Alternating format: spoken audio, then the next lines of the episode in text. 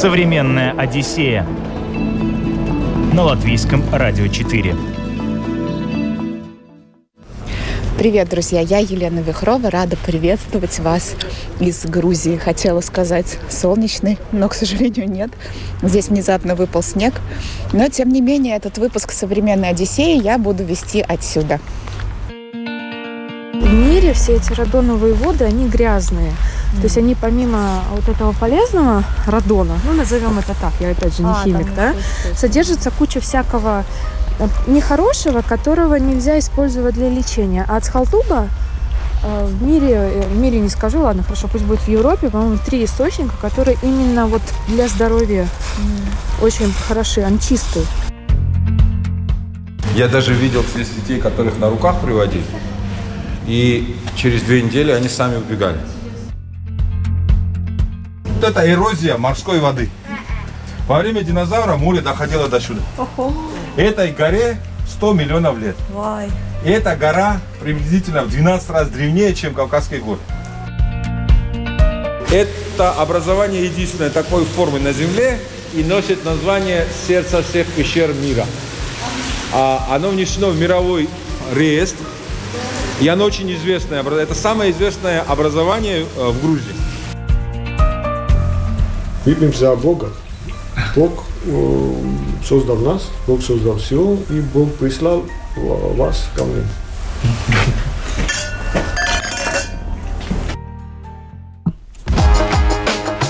Современная Одиссея на латвийском радио 4. Из Риги до Грузии можно добраться двумя прямыми рейсами. Baltic летает до Тбилиси, Визейр в Кутаиси. Летом дешевле выбрать первый вариант, зимой – второй. Так я и сделала. И не только экономии ради. В 20 минутах езды от Кутаиси располагается курорт Цхалтубо. Славится он своими радоновыми источниками. Ну как славится? Раньше славился. Сегодня о нем мало кто знает. Я оказалась здесь благодаря бывшей рижанке, ныне живущей в Грузии, гиду Светлане Гусевой. Она организовывает туры по стране и знает все потаенные местечки. Это бальнеологический курорт. И здесь радоновые источники. То есть его особенность, э, в мире вообще много таких э, бальня... Э, именно радоновых вод, источников. Но Цхалтуба, он уникален тем, что их здесь очень много, и вот эти все лечебницы, которые, одна из которых мы ходим, их всего 9 было в советское время, сейчас меньше функционирует. А, там всегда проточная вода. Ну, бальнеология, знаешь, что это такое, да? Вот ты меня, кстати, спрашивала, чем разница между mm-hmm. спа и бальнеологией. Ну, спа тип... это, наверное, сейчас уже какое-то модное. Спа это для релаксации, тема, да, для, а бальнеология это для лечения. Да? А, именно лечение, но лечение минеральными водами. Это может быть внутреннее, может быть снаружи. Но радон, он и его и пьют иногда, и э, самое главное, что это ванны принимают, mm-hmm. да. Но радон нельзя транспортировать. То есть здесь уникальность курорта, или, скажем, особенность курорта еще в том, что вот этот большой парк, в котором находятся источники. Источников 9. Вот это первое, мы были во второй, mm-hmm. вот это третий впереди источник, сейчас пойдем в шестой. А, они именно в самом парке находятся. Здесь нельзя жить. В этих лечебницах, назовем их так, они не размещают, они не предлагают услуги размещения. А все санатории, они находятся вокруг парка. В советское время здесь было 22 санатория. Это был огромный курорт, который начал э, строиться еще в сталинское время. Сам Сталин здесь был два раза, в 1931 году, в 1951 году. У него дача здесь есть. Вот. И э, сюда поезд из Москвы каждый день ходил. Москва с Калтуба. То есть весь курорт, он, в принципе, строился для того, чтобы э, здесь люди отдыхали с всего Союза. И все дома вокруг это дома для работников, для сотрудников, mm-hmm. можно сказать. А радон нельзя транспортировать, то есть он здесь где-то там булькает-булькает. Такая радиоактивная вода с радиацией. И через 3-4 минуты он уже теряет все свои свойства. То есть поэтому его нельзя перенести э, отсюда куда-то там в санаторий. Mm-hmm. Поэтому все лечебницы находятся именно в парке. Мы тут проехались, и все санатории в основном заброшены, да? Ну, видишь, э, система э, как? Э, это все работало в советское время. Сюда приезжали тысячи людей, которые здесь отдыхали на водах, по путевкам. Еще сложно было попасть. Ну, как в любой другой, наверное, санаторий. Это был элитный санаторий, mm-hmm. потому что тут и сам Сталин отдыхал, и вожди. Mm-hmm. Вся партия сюда ехала. И потом в 90-е годы, когда все развалилось, в Грузии, как и везде, и заводы разваливались, и курорты разваливались. И Грузии не повезло тем, что была война в Абхазии в начале 90-х, откуда было э, около 300 тысяч беженцев. Э, и эти беженцы, в том числе и с э, Халтуба, они их селили по санаториям. Есть санатории, как там Сакартвелла, мы можем до него дойти, санаторий, где до сих пор живут беженцы. То есть им строят какие-то муниципальные дома, даже в самом Схалтуба, но э, все развалилось. Mm-hmm. И можно сказать, недавно начали все восстанавливать, но эти санатории, ты сама видела, какого они масштаба. Они на тысячу человек, и, естественно, нету инвестора. То есть легче построить новый отель. Вот отель, в котором мы живем, парк-отель, он новый. Mm-hmm. А чем реставрировать вот эти вот все сталинские постройки. Ну да, это для сравнения наш Кемере, кемерский наш санаторий, он будет здесь вообще малыш в сравнении. Он малыш, он один. Но система примерно такая же. Парк с водой и санаторий. Слава этого курорта началась со Сталина. Здание и поныне самого известного Цхалтуба источника номер 6 было возведено в 1951 году в рекордные сроки перед приездом сюда вождя народов. Его строили 4000 рабочих. Представители местной власти рассказывают, что Сталин, поправив здоровье и вернувшись в Москву, приказал каждому министерству построить в Цхалтуба собственный санаторий. На протяжении 50-х годов прошлого века шла стройка 19 санаторий санаториев. И вплоть до 80-х сюда ежедневно прибывали прямые поезда из Москвы, полные курортников. Все 19 санаториев Цхалтуба сохранились и по сей день. Однако большинство из них стоит заброшенными. Вообще Цхалтуба – это рай для сталкеров. Здесь э, заброшенные эти санатории стоят открытые, совершенно можно ползать хочется сказать на здоровье, но мне кажется, что здесь достаточно опасно. И все такое вот, ну, брошенное, не растасканное, как у нас. В общем, думаю, что любителям заброшек здесь будет интересно. В августе 1992 года, после того, как поддерживаемая Россией Абхазия провозгласила независимость от Грузии, в регионе вспыхнул вооруженный конфликт. Гражданская война закончилась тем, что более 200 тысяч этнических грузин бросили свои дома в Абхазии. Часть таких людей неожиданно нашли приют в пугающе роскошных комнатах санаториев Цхалтуба. И сегодня в городе живут 920 семей беженцев из Абхазии. Спустя четверть века ситуация начала выправляться. Правительство Грузии разработало план перестройки Цхалтуба в современный курортный город. Вынужденным переселенцам из Абхазии начали подыскивать жилье в современных домах. Инвесторы планируют восстановление заброшенных зданий, а некоторые комплексы и вовсе восстановили. И на радоновые воды вновь потянулись туристы, ибо ресурс этот на вес золота. А открыл его, вы сейчас очень удивитесь, латыш.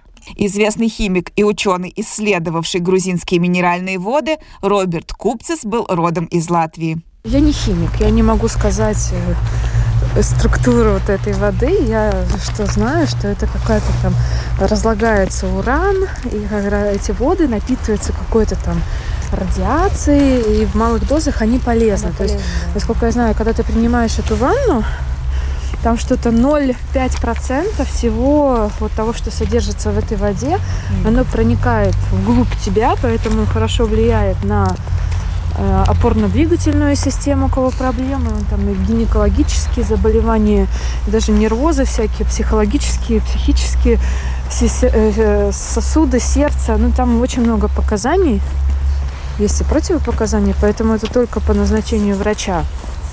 И да, кстати. Сама э, вода, она где-то 33-35 градусов. Это не, нельзя предсказать. То есть ее нельзя подогреть, она постоянно должна циркулировать. А потом Да, я знаю, что вообще даже в России очень много вот этих радоновых э, источников, озера. Это даже под Петербургом есть какое-то радоновое озеро. Но, э, как правило, в мире все эти радоновые воды, они грязные. Mm. То есть они помимо вот этого полезного радона, ну назовем это так, я опять же не а, химик, да, содержится куча всякого э, нехорошего, которого нельзя использовать для лечения. А ацхалтуба э, в мире, в мире не скажу, ладно, хорошо, пусть будет в Европе, по-моему, три источника, которые именно вот для здоровья mm. очень хороши, они чистые. Современная Одиссея на латвийском радио 4. Халтуба расположен в центральной части Западной Грузии. Здесь субтропики, и снег для здешних мест явление редкое. Но в наш приезд Эмеретию, так называют эту часть страны, завалило снегом. Пальмы под белыми шапками – зрелище эпичное, должна вам сказать. Так же, как и природный парк Сатаплия, увитый лианами. В Грузии и за ее пределами заповедник Сатаплия известен прежде всего следами динозавров, которые обнаружил в 30-е годы прошлого века местный учитель Петр Чебукиани. Казани. Следы находятся на куске известняковой скалы. Долгое время они были открыты всем ветрам, но в 2010 году над следами соорудили защитный павильон. Здесь и началась наша экскурсия, которую провел нам гид Каха. Вот там на плакате, на плакате вот подойдем, сейчас вот видите, вот это приблизительно как выглядело это место во время динозавров. Вот этот вулкан до сих пор есть у нас здесь, но он потухший. Этому вулкану 150 миллионов лет.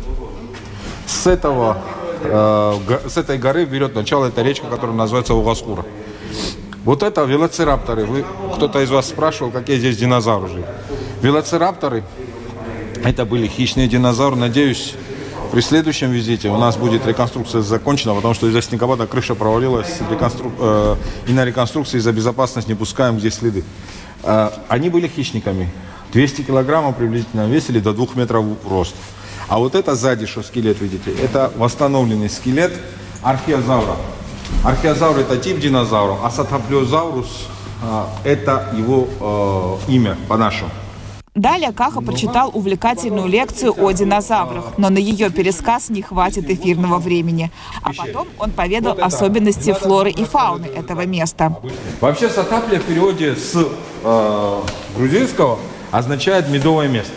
Вот эти пчелки живут здесь испокон веков, ребят. Извините, как переводится? Сатапля, медовое место. А, медовое. медовое место. Почему? Вот мы, э, если не будет большого снега, я попытаюсь вас не спеша провести из пещеры э, и показать вот э, там домики пчел в скалах. И мы пройдем потом по аллее динозавров, разные макеты. Можете хорошие фотографии, потом выведу другой дорогой наружу. Что я хочу сказать? Вот это самая красивая э, бабочка, которая у нас, ребята, живет. Это называется голубая бабочка, но на самом деле его э, э, настоящие цвета не передаваемы ни одним фотоаппаратом, если вы не видели его воочию. Я сам удивился, когда несколько лет тому назад, когда начал здесь работать, увидел ее. Ну, я, как говорится, начал аплодировать природе за такое чудо. Когда падают солнечные лучи на ее крылья, это все цвета радуги, ребят. Перламутовым, как будто перелив. Популяция живет практически только здесь. Не осталось другая. Ареал распространения... Она, крупная? А, нет, небольшая бабочка. Некоторые виды и у вас живут, ребят. Да. Некоторые виды вы однозначно, вот особенно вот эти. Вот эти жуки везде. Это очень важные организмы, которые очищают и а, очищают полностью грунт э, э, земли Потому что, ну, могильщики, можно сказать так, они перева- перемалывают все. Навозники. Да. Ну, это в Египте считалось, э, с, э, вообще им поклонялись, что это как боги. Да, да. А, что я хочу сказать еще? Вот пос- обратите внимание, это мы не нарисовывали, это на самом деле у некоторых особей есть крестик, видите? И, под, и во время христианства э, Наша церковь почитала их как святых. Они живут в основном в лесу, а гигантские пчелы э, живут именно в скалах. А гигантские пчелы э, только э, хоботок, с, э, с помощью которого ребята достают они нектар и, от э, растений, цветочков, 7,4 миллиметра. Жало пол сантиметра, ребят. Но они не агрессивны. Если бы они, они родственники, э, вообще все эндемики, вот, например, в Африке из-за диких пчел а, очень большие территории а, остались нетронутыми, то же самое, как муха ЦЦ. Она оберегает полностью ареал от, от людей, от нас. То же самое, африканская пчела оберегает ту территорию от людей, потому что они очень агрессивны. Эти пчелы родственники тех пчел, но они не агрессивны. Если бы они были бы агрессивными, ребят, одновременный укус, я как химик вам скажу, одновременный укус пяти пчел в районе шеи, вы не успеете просто дойти до врача. Э, сразу просто перекрывает Конечно. Потому что огромные пчелы, взрослая особь, до, как шершник, до 5 сантиметров, ребят. У них врага нету.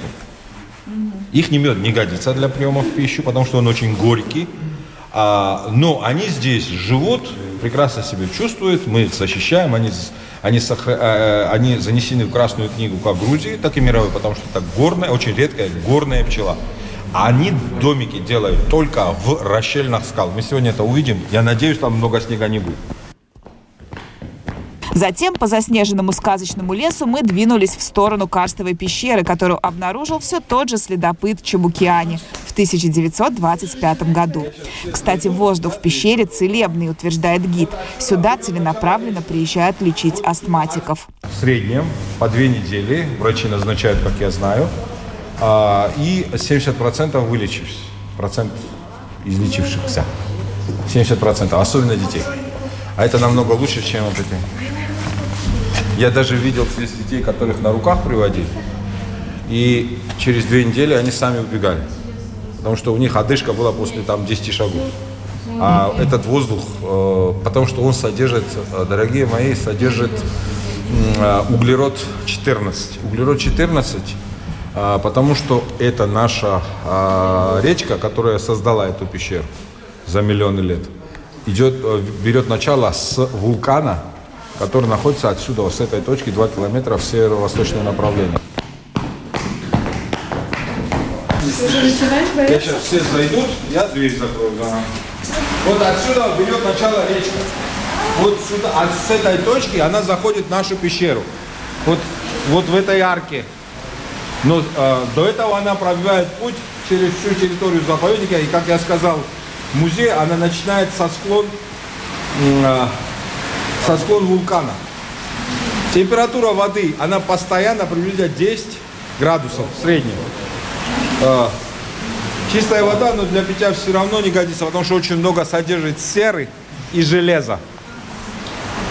Но у нас здесь есть еще, а, у нас здесь еще в пещере есть а, озеро, которое чистейшая вода, питьевая, но туда попадает только а, спелеологи, потому что это в карманах находится. Там очень глубокое, но небольшое озеро. Ребята, вот это называется сталагнат.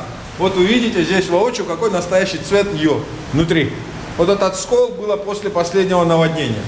Вам, наверное, сложно поверить, но я вам покажу, до какого уровня поднялась здесь речка. Вот эта маленькая речка, которая это в свое время создала это. Бывает очень редко, но она поднимается до 4 метров. Практически затапливает всю пещеру. Она не может обвалиться? Нет. Это самые безопасные. Вообще, чтобы вы знали, а, а, самые прочные соединения это сталактиты, сталагмиты и сталагнат. Все эти школы это люди, которые на память во время Советского Союза, когда не было, как говорится, таких а, сопутствующих сотрудников, которые провожали бы. И очень много, десятки-десятки тысяч человек, и очень многие брали себе по частичке этой пещеры. Если бы мы бы не поменяли это все, от этой пещеры ничего бы не осталось. Ребята, здесь живут летучие мыши, здесь живут э, крабы и моллюски. В этих разломах, они очень глубокие, очень много домики э, летучих мышей. Они там в, расш, в расщелинах и живут. Но э, э, в зиму вы практически их не увидите, потому что они глубоко спят. А почему-то люди боятся летучих мышей, но единственное, что я вам скажу как ученый, их не надо только есть. Ну, это мы уже все знаем. Лучше бы они ели бы шашлык, как мы. А то не было бы этого плохого заболевания. Сейчас мы скоро увидим очень красивое образование, которое носит название сердца, ребят. Вот это сейсмодатчики, ребят. С помощью этих датчиков мы понимаем а, и а, наблюдаем за землетрясением. Потому что эти все карстовые пещеры находятся на разломах. Где-то э, трак, э, вот этот путь 300 метров, она заканчивается огромным, э, э, огромным залом. Но туда мы пускаем из-за того, что очень... Э, вообще это по-научному называется карманы или рукава. А вот в конце есть огромный зал, и э, в том зале есть еще очень глубокое озеро, где-то 11 метров, но небольшое. А, э, температура воды в озере не больше 9 градусов. Оно исследовано спелеолога, спелеологами, но из-за сложности маршрута а, не ударьтесь головой, накладите голову. Туда э, в карманах нигде в мире не пускают обычные туристы. Вот, ребята, сердце. Это единственное такой формы образования. Посмотрите все вместе, совместно. Вот аорты, артерии, желудочек. Э, оно имеет э, красноватый оттенок из-за огромного содержания железа. Это образование единственное такой формы на Земле и носит название сердца всех пещер мира. А, оно внесено в мировой реестр, и оно очень известное. Это самое известное образование э, в Грузии. 25 миллионов лет, 12 метров диаметр, больше 4 метров высота, потому что она еще глубоко спускается под воду. А вес 600 тонн, ребят. А, это чистый известняк. Это цельный известняк. Она до сих пор растет. А, мы каждые 10 лет делается обмер образований, и оно вырастает все на миллиметр, не больше. Далее, подышав целебным воздухом, мы направились в импровизированный парк юрского периода через так называемый пчелиный обрыв. Место, с одной стороны, окруженное скалами, с другой – пропастью. Ребята, вот что вы сейчас видите, я расскажу очень интересную вещь. Вот это эрозия морской воды. Во время динозавра море доходило до сюда. Этой горе 100 миллионов лет. И эта гора приблизительно в 12 раз древнее, чем Кавказские горы. Что вы знали, чем э, старее горы, тем они меньше. Потому что время, эрозия, все так остальное. Что я хочу сказать? Я вам хочу сейчас показать воочию, чтобы вы увидели. Я сам удивился, когда первый раз это увидел. Вот видите, как отличается здесь цвет скалы. Да. Вот это как слой идет.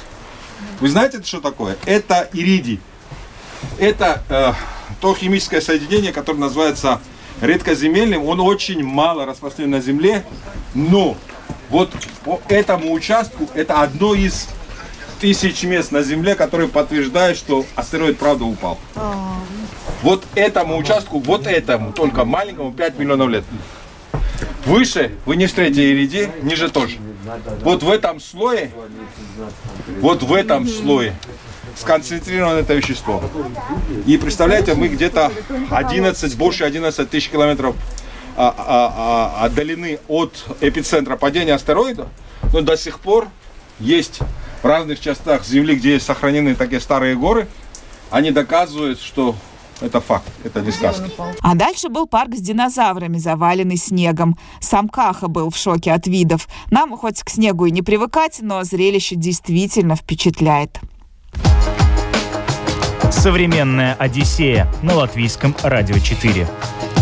Грузия и вино – вещи друг от друга неотделимые. И коли мы оказались в Эмирете, отправились дегустировать вина этого края. Они особые. Если слава кахетинских расползлась по всей планете, то эмеретинские знают далеко не все. А ведь традиция виноделия тут живет еще со времен Колхиды, и существует своя технология производства вина.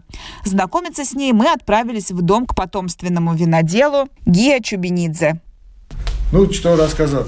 Здесь более 80 сортов у меня. Это моя дочка. Здравствуйте. Пока Гия рассказывал нам о своих виноградниках, его десятилетняя дочь накрывала нам на стол. Диана, Роман Сами виноградники находятся за несколько километров от дома, но прямо из окна видны несколько рядов лозы. А здесь как аллея дружбы создана. Здесь все разные и посажены э, все э, разными людьми.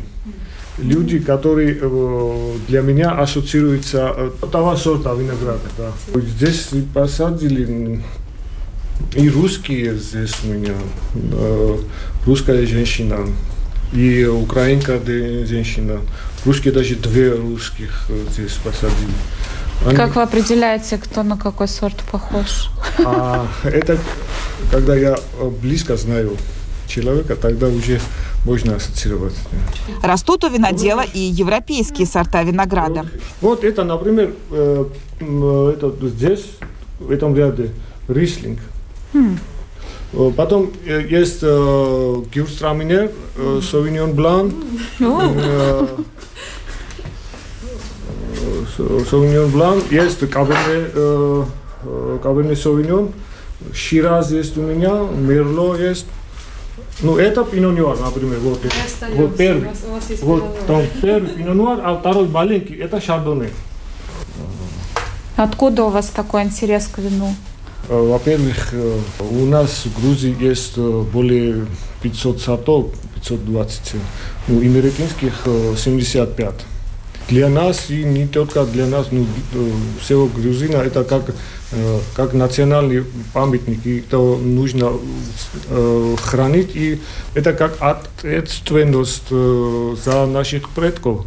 И ответственность еще нашим будущим детям и внукам потом, что не должны потерять. Многие, конечно, уже потеряны, но нужно их сохранить и потом размножать. Не все о деньгах. Деньги это придуманы из человека. Я родом винодела. Мемарный называется по-грузински. Тот, кто работает, и, работает это марани. Это марани это погреб, где, винный погреб. Винный погреб. А мемарный это человек, который работает там. А мы винодел, мы мемарный. И мой прапрадед был ну, главным виноделом последнего царя Немерети, Соломон II. Винодел показывает на табличку, которая висит на стене его дома. Здесь Читай მე ვცხოვრობ ღვთიურ სამოთხეში, რომელსაც იმერეთი ჰქვია. Я живу в Божьем рае, который называется Эмирете.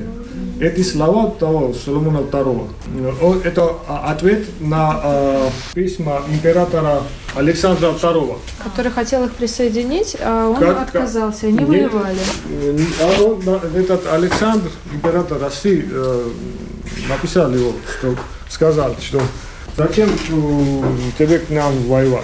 Мы такие большие, ничего не получится. Зачем тебе туда-сюда в лесах идти?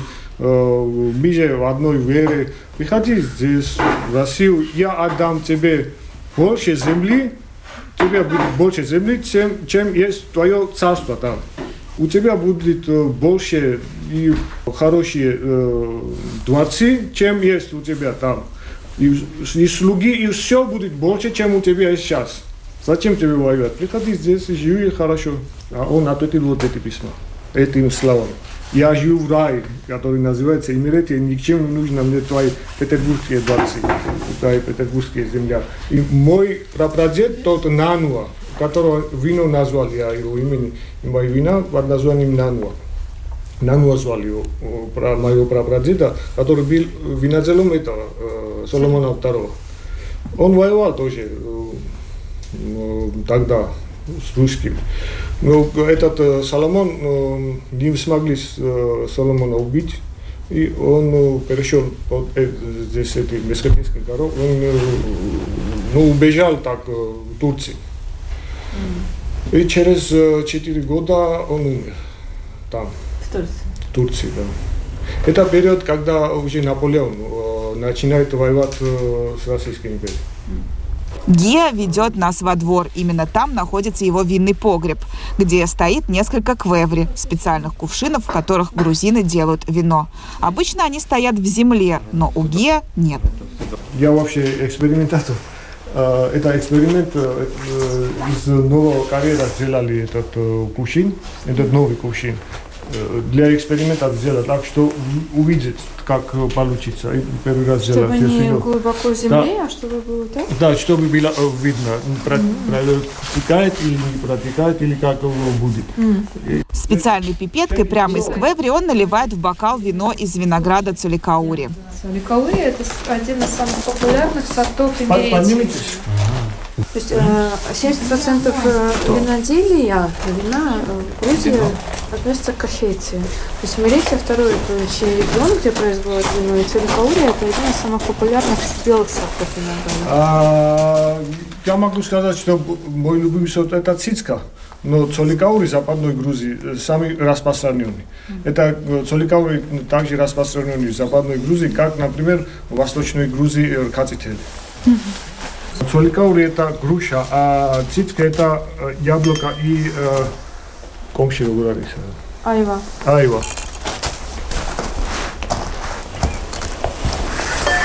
М, Аромат прекрасный. Это, это первый урожай. Это э, этого винограда э, три года. А, то есть это молодые еще как бы веточки. Да, да, я, я посадил три Да. года назад. Первый урожай. Цицку мы тоже попробовали. Цицка более, ну, если коротко сказать, цицка более нежная, э, чем цоликаури. И виноград тоже так. Цоликаури как дикий, все это так э, растет. А, И цоликаури м, э, во всех э, землях дает более-менее хорошие качества. А цицке нужно особенный теруар, особенный климат. Да. Это только, вот, только в этом центральном Эмирате цицка растет. 10 километров отсюда цицка уже не такой. Вино без тостов не пьют. Никогда. Это целая наука. Есть обязательные тосты. Застолье заканчивают тостом за ангела-хранителя, а начинается оно тостом за Бога. Выпьем за Бога. Бог э, создал нас, Бог создал все, и Бог прислал вас ко мне.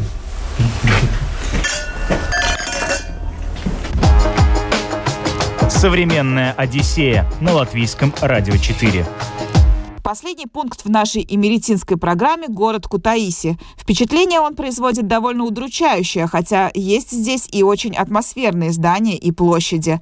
А еще здесь аутентичный рынок, пестрящий грузинскими приправами, чурчхелой, сушеной хурмой и местными мандаринами. Гид Светлана Гусева немного рассказала об этом месте. Таиси один из самых древних городов Грузии. Таиси около трех тысяч лет. Это город, который находился в Колхиде. Был один из городов Колхида. И в том числе, когда Грузия была раздельными э, странами, то есть Грузия никогда, не всегда была единая. Грузия как страна имеет историю около э, скажем, э, двух с половиной тысячи лет. Но из этого времени она единым государством была всего 400. Вот мы сейчас на Западе. Запад чаще был Эмеретинским царством. А Кутаиси был. Много достопримечательностей в городе нет, потому что с того времени практически ничего не сохранилось. Советское время очень сильно подпортило город, потому что из него пытались сделать такую индустриальную столицу. Тут работало около 70 заводов и фабрик. В основном в Кутаиси прилетают, здесь есть аэропорт. Живут в Кутаиси и ездят по окрестностям, смотрят как национальные парки, монастыри, пещеры, водопады, каньоны. То есть это очень удачная точка для того, чтобы путешествовать э, по Эмеретии. Последним пунктом моих грузинских каникул стал Тбилиси. Это самый большой город в Грузии. Проживает в нем более миллиона человек, и посмотреть здесь есть на что. Большая часть достопримечательностей сосредоточена в центре города. Это крепости, храмы, памятники, отдельные улицы и целые жилые кварталы. Одно из главных посещению мест – крепость Нарикала, расположенная на вершине хребта. Отсюда открывается потрясающий вид на весь город.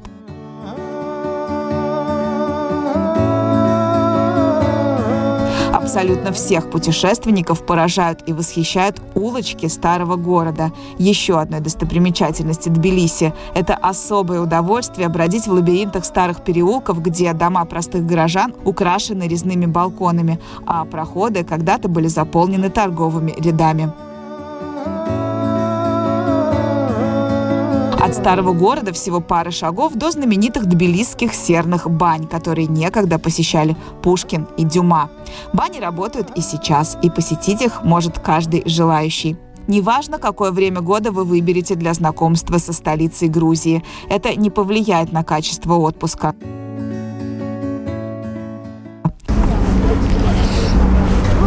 В Тбилиси сейчас 14 градусов, друзья, представляете? Светит солнце и такое ощущение, как будто май. Хотя сейчас февраль, начало. А, сейчас не сезон, не туристический сезон, туристов очень мало, город такой пустой, очень приятно гулять. Единственное, что э, здесь всегда очень много бродячих собак. Они ходят стаями и ходят за тобой следом. Вот я тут так и гуляю по, по паркам, за мной свор собак. Нормальная история это здесь. Но в отличие от э, Риги, здесь собаки э, чипированы, Э, бродячие практически все. Это видно, у них на ушках такие специальные значки. Тбилиси, он весь такой на, на холмах расположенный, поэтому прямо гулять не получается. либо в горку, либо с горки. Но пейзажи, конечно, из этой холмистной местности открываются просто потрясающие. Обязательно зайдите потом в наш инстаграм. Я выложу несколько фотографий отсюда. Ковид-сертификаты здесь никто не проверяет. Хотя все люди ходят в масках и даже на улице ходят в масках. И вообще заболеваемость здесь какая-то бешеная. Э, хуже, чем у нас ситуация, судя по рассказам. Но, тем не менее, да, ты не чувствуешь, что здесь э, как-то вот все напряжены из-за этого. Все работает, кафе работают, и единственное, что, по-моему, закрыты дискотеки, насколько нам рассказывали. А в остальном, пожалуйста, заходи в любое кафе. Сертификат никто не спросит. Между прочим, в Цхалтубе, когда мы были в этом спа, мы лежали на обертывании грязевом вместе с женщиной. Я слышу какой-то знакомый акцент латышский внезапно в Грузии. Э, я с ней заговорила, оказалось, что да, действительно, женщина из Латвии, э, ее уволили из-за того, что у нее не было вакцины. И она теперь путешествует по странам, эм, где как бы с этим все проще. И рассказывала, что у них даже есть какой-то свой телеграм-чатик, где люди без сертификатов делятся какими-то маршрутами, где хорошо себя можно чувствовать без вакцины. А еще здесь начал цвести миндаль. Я никогда не видела, как цветет миндаль. Такими нежно-розовыми цветочками. Очень приятно. Прям настроение весеннее. С таким весенним настроением я и вернулась в Ригу, проведя в аэропорту 10 часов. Ровно настолько задержали рейс Кутаиси-Рига. Но это уже совсем другая история. Надеюсь, я сумела передать вам частичку грузинского колорита, а, возможно, кого-то вдохновить на поездку в эту гостеприимную страну.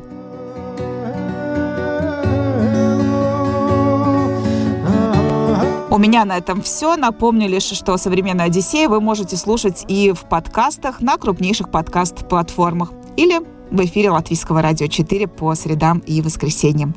Меня зовут Елена Вихрова. До новых встреч. Пока.